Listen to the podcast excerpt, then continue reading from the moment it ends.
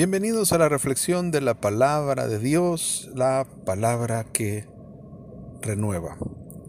Nos dejamos iluminar para comenzar esta semana, ya la última semana del mes de octubre de este año 2020. Increíble qué rápido pasa el tiempo, definitivamente. Vamos al Evangelio de San Lucas, en el capítulo 13 leemos del versículo 10 al 17 este pasaje muy peculiar y vamos a ver qué es lo que la palabra de Dios nos quiere enseñar hoy. Te pido, por favor, en el nombre de Jesús, que abras tu corazón, abras tus ojos, abras tu mente, porque muy probablemente el Señor quiere que desarmemos un poco las estructuras normales con las que nos hemos acostumbrado a vivir. Vamos a dejarnos iluminar y leemos en el nombre del Padre, del Hijo, del Espíritu Santo. Amén.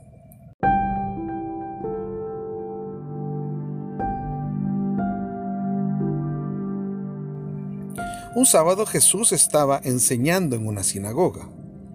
Había allí una mujer que desde hacía 18 años estaba poseída por un espíritu que la tenía enferma.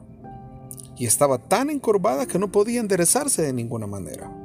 Jesús la vio y la llamó. Luego le dijo, mujer, quedas libre de tu mal. Y le impuso las manos. Al instante se enderezó y se puso a alabar a Dios. Pero el presidente de la sinagoga se enojó porque Jesús había hecho esta curación en día sábado. Y dijo a la gente, hay seis días en los que pueden trabajar, vengan pues en esos días para que los sanen, pero no en día sábado. El Señor le replicó, ustedes son unos falsos. ¿Acaso no desatan del pesebre a su buey o a su burro en día sábado para llevarlo a la fuente? Esta es hija de Abraham y Satanás la mantenía atada desde hace 18 años. ¿No se le debía desatar precisamente en día sábado? Mientras Jesús hablaba, sus adversarios se sentían avergonzados.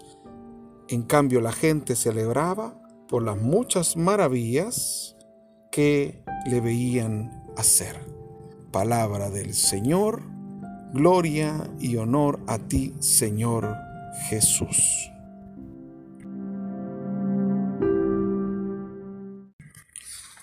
Es increíble darnos cuenta cuando Jesús se comporta de una determinada manera en la que a sus rivales, podríamos decir de alguna manera, aquellos que estaban pendientes de la vida de Jesús, simple y sencillamente para ver en qué se equivocaba, o para ver qué ley transgredía, o para ver si en algún momento blasfemaba contra la ley, eran fariseos, eran los maestros de la ley. En este caso, el que sale a la palestra es un, es un jefe de la sinagoga. Aquí en esta versión le dice el, el presidente de la sinagoga cuando se ven alterados con algo o, se les altera algo que consideraban que era la manera adecuada como se debe de hacer. ¿Cómo es increíble la ceguera? Es impresionante la dureza del corazón, aunque esto comprometa la vida de otra persona. Era una mujer, una mujer estaba en la sinagoga. Estaba en la sinagoga. A ver, partamos de eso. ¿Qué se hace en la sinagoga? ¿Qué es la sinagoga? La sinagoga eran los, lugares donde los judíos se reunían para hacer sus oraciones, salmos, sus bendiciones y tenían de alguna manera una liturgia que seguían y leían lo que tenían en el momento de escritura, de Torah principalmente, pero se reunían para eso precisamente.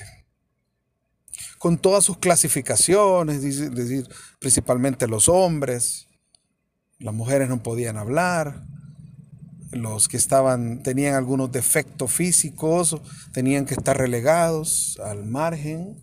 ¿Por qué? Porque de acuerdo al este, este mundo que les rodeaba, ellos consideraban los judíos que las personas que tenían un mal físico eran personas que eh, tenían un pecado o sus familias habían pecado, entonces eh, el pecado los había cargado y los, tenía sometidos de esa manera.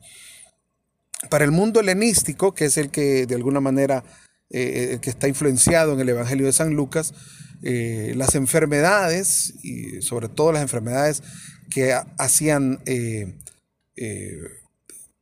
deformidades físicas eran atribuidas a demonios o a posesiones demoníacas. Por eso es que vemos acá esta, este, esta, dualidad de pensamiento. Una, esta mujer, seguramente judía, eh, porque estaba, judía practicante, porque estaba llegando a la, a la sinagoga, tenía un doble defecto para los judíos, era mujer, y en segundo lugar estaba con una un, defecto físico que la hacía ser pecadora, impura y verse menos que los demás.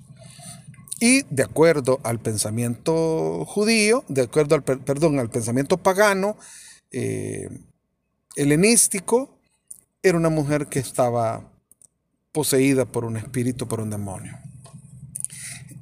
Como fuera, como fuera, esta mujer era una mujer tremendamente necesitada.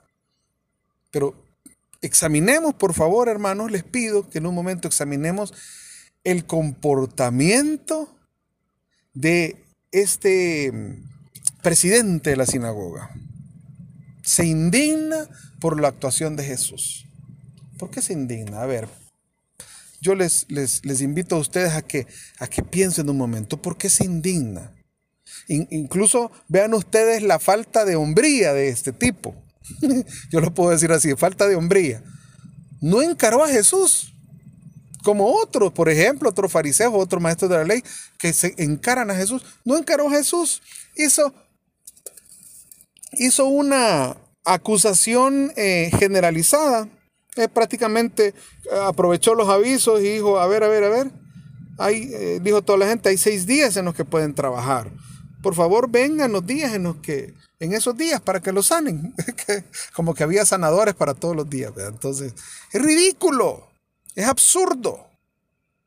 Es ridículo la postura de este hombre. No pudo encarar a Jesús. En cambio Jesús sí lo encaró a él.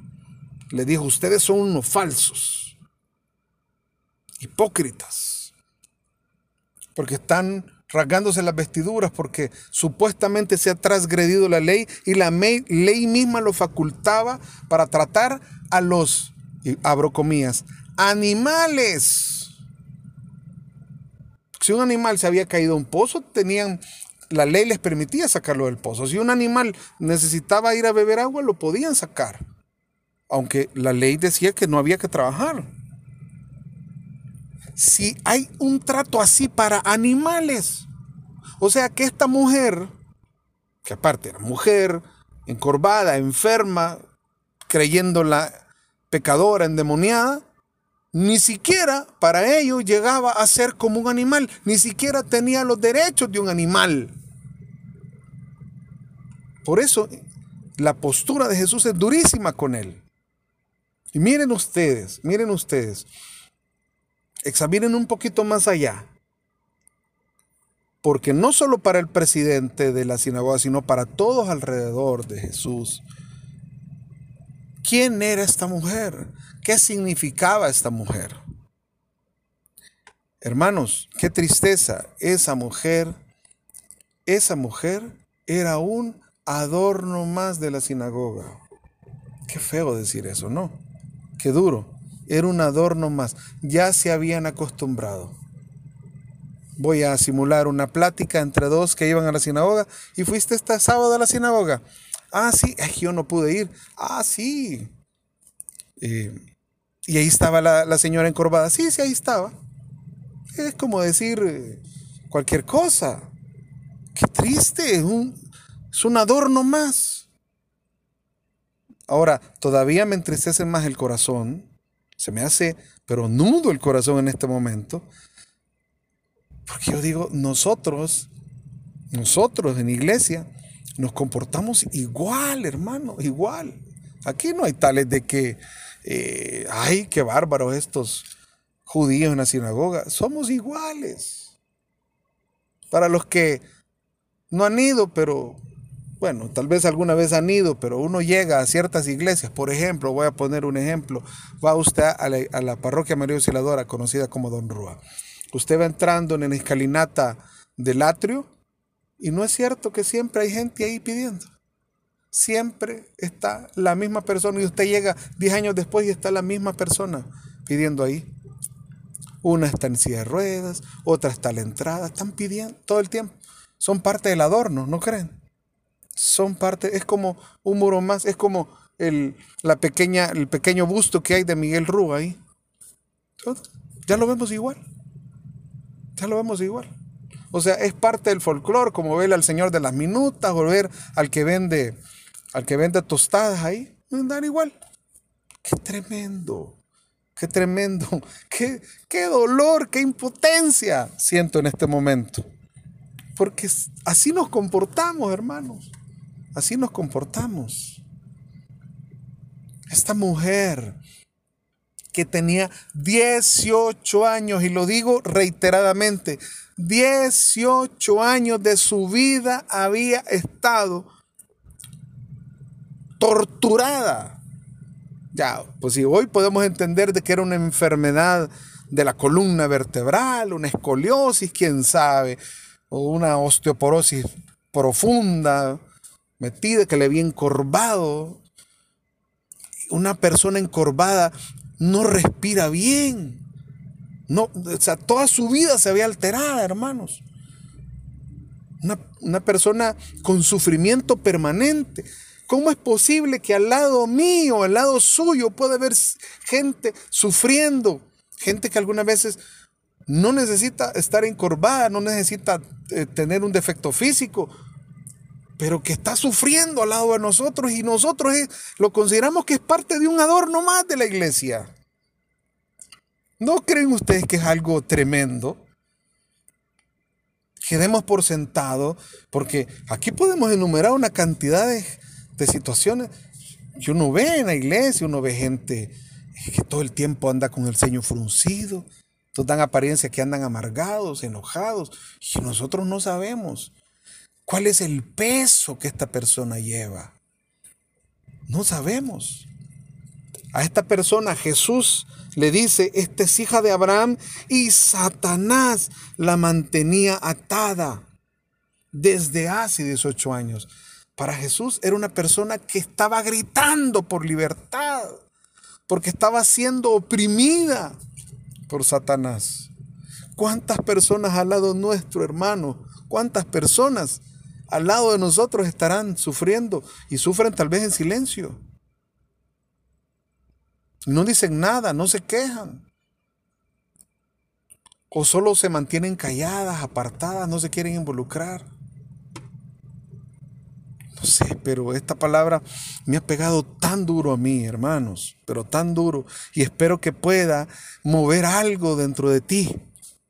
Porque necesitamos abrir nuestros ojos y actuar como actuó Jesús. ¿Qué fue lo que Jesús hizo? Para los demás era un adorno, para el presidente de la sinagoga era un adorno, era una persona más, es parte del folclore, ahí está, siempre está ahí.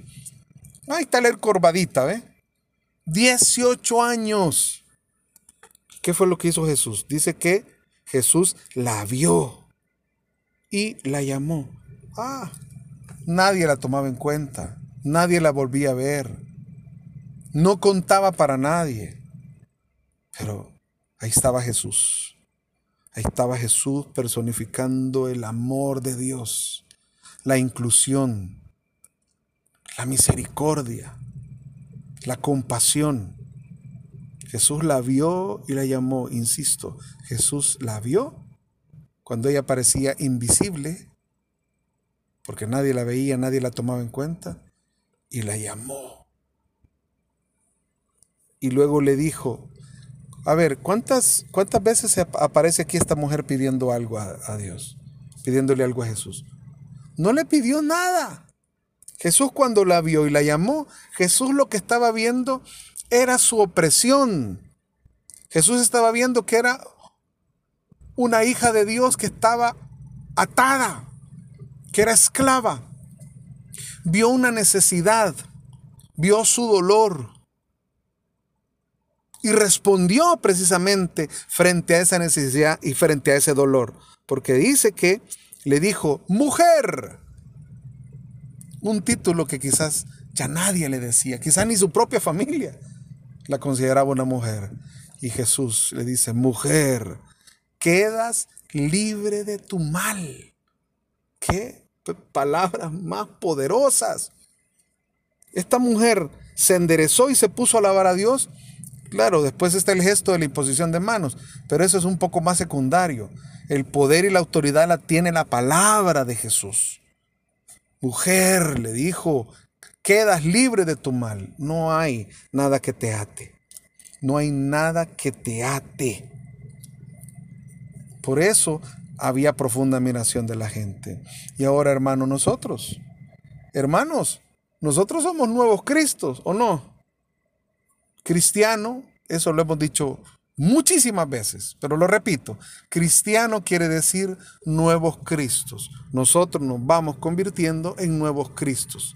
Somos la señal de ahora de que Jesucristo está vivo, de que el reino de Dios ha llegado. ¿Ah? Vamos a seguir viendo igual a los que nos rodean. Vamos a seguir creyendo que los que están alrededor de nosotros son parte de la fotografía? ¿O vamos a empezar realmente a comportarnos como Jesús? Hermanos, esta palabra es poderosa. No puedo decir más. No puedo decir más. Me siento tremendamente interpelado por esta palabra.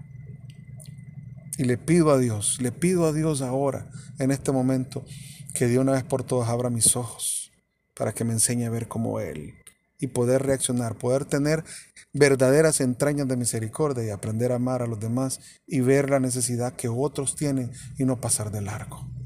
Espero que lo mismo haga contigo. Esta palabra poderosa que Dios nos ha regalado, porque la palabra de Dios es palabra que renueva.